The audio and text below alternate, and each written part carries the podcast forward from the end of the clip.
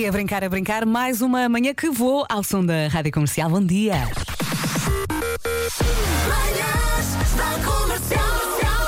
Hoje foi assim. Eu lembro-me de passar eh, uma delas dentro do elevador. Uhum, Não a noite toda, mas à meia-noite fomos todos para o elevador até ao resto do chão e sujámos tudo.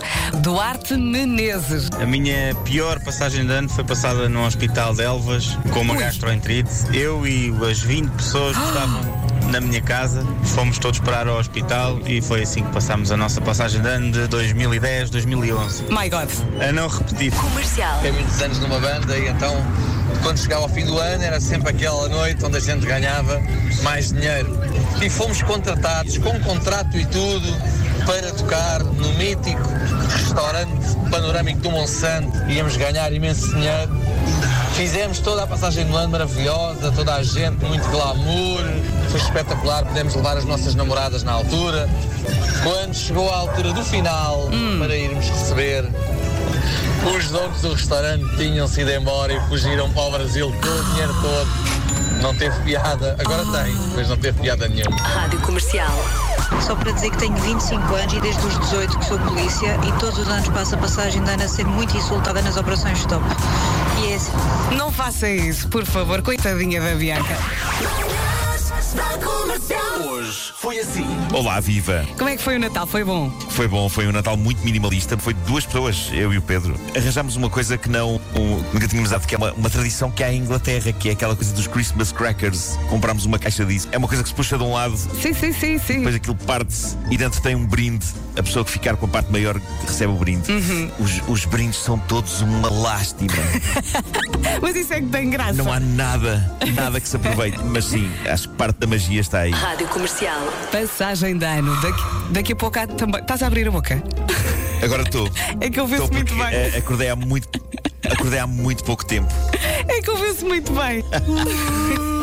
Eu tentei fazer sem som, epá, mas, mas eh, epá, acordei há muito pouco tempo.